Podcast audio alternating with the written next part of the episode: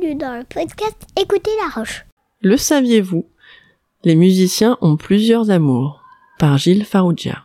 Le grand amour des musiciens, après leur art, ou parfois même à égale importance, est la bonne chair. Qu'ils soient interprètes, enseignants, musicologues, chefs ou compositeurs, tous ont ce point commun, la bonne bouffe. Certains, à l'instar de Rossini, élèvent cette passion à un niveau quasi professionnel. Ainsi, ce compositeur italien qui adopta la France comme seconde patrie délaissa pendant plusieurs années l'art de terpe pour se consacrer à celui d'Apicius. Avec succès, puisque nous sommes nombreux à nous régaler avec son fameux tourne dos. Mais en dehors de ces affirmations, voyons quelques points plus précis. En premier lieu, la cohabitation, voire la collaboration étroite entre le lieu musical, conservatoire, salle de concert, opéra, et son café-restaurant du coin de la rue. Un exemple, lorsque j'étais élève, en fin d'année, le repas offert par les grands élèves de telle ou telle classe aux professeurs était un moment très apprécié de tous. Le lieu de plaisir gustatif est toujours présent et bien rempli de musiciens après chaque concert ou journée de travail. Nul besoin d'attendre la sortie des artistes votre ténor préféré après une représentation de Tosca. Allez directement au bar en face.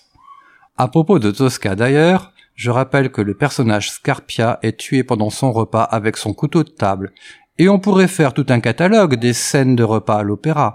Don Giovanni en a gardé une note salée.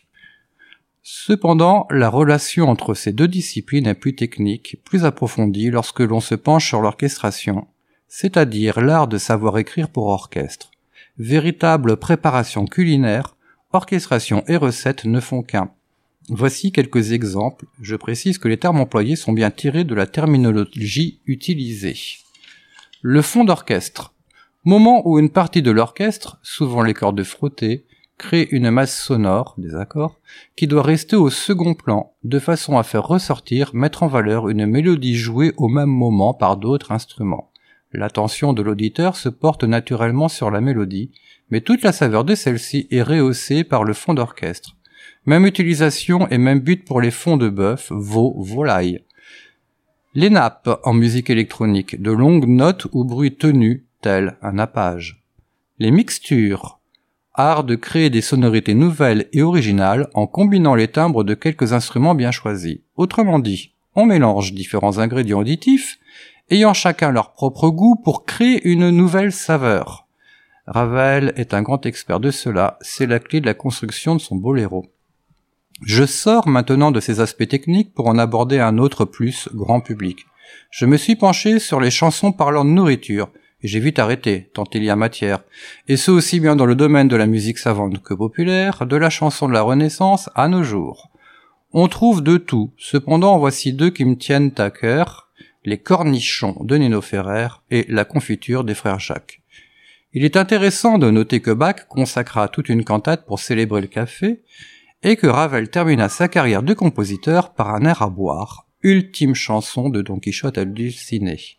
Deux boissons essentielles à tout bon repas.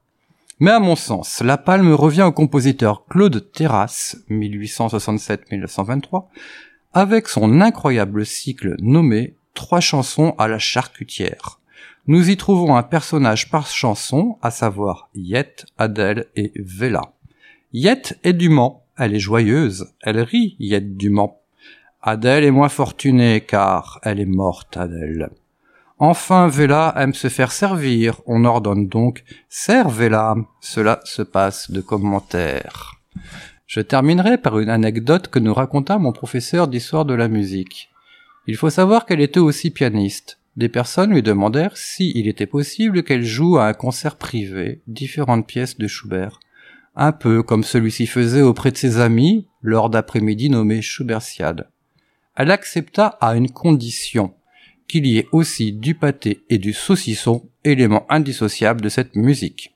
En conclusion, le musicien est un bon vivant à qui plaît autant la lecture d'Hector Berlioz que de Ginette Mathieu.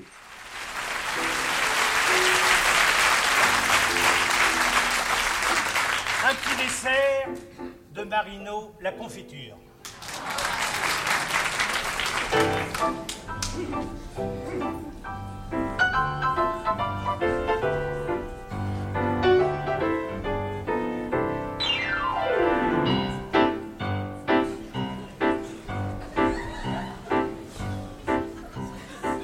La confiture, ça dégouline, ça coule, coule sur les mains.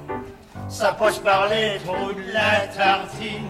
Pourquoi y a-t-il des trous dans le pain Bien sûr, on peut avec du beurre. Les trous, on peut bien les boucher. Ça ne sert à rien, c'est un leurre, car ça coule par les côtés. Faudrait contrôler sa tartine, La tenir droite exactement. on la met en ça Ça coule irrémédiablement. Et ça vous coule dans la manche, et ça vous longe le pourpoint, de l'avant-bras jusqu'à la hanche, quand ça ne descend pas plus loin. Et quand ça coule pas, ça tombe. Le pain s'écrase entre les doigts. Ça ricoche puis ça retombe. Côté collant, ça va de soi. On tente de passer l'éponge, on en met plein ses vêtements. Plus on essuie, plus on allonge, plus on frotte et plus ça s'étend. C'est pour ça qu'il y en a qui préfèrent manger de la crème de marron. Ça colle au pain, c'est sans mystère. C'est plus commun, mais ça tient bon. On fait l'école buissonnière. De retour, on prend l'escabeau.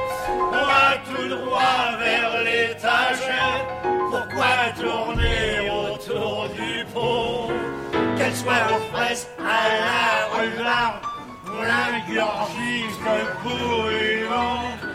La confiture, on la chaparde, on l'aime clandestinement.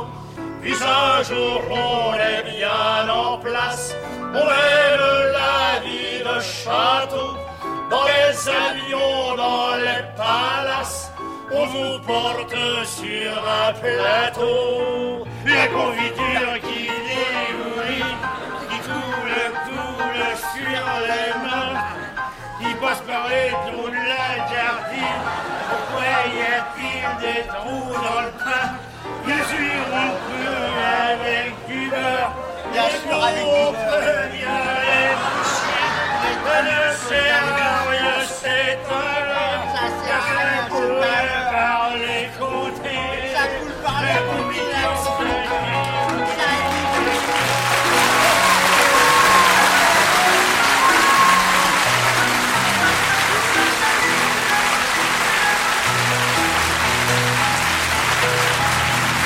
Thank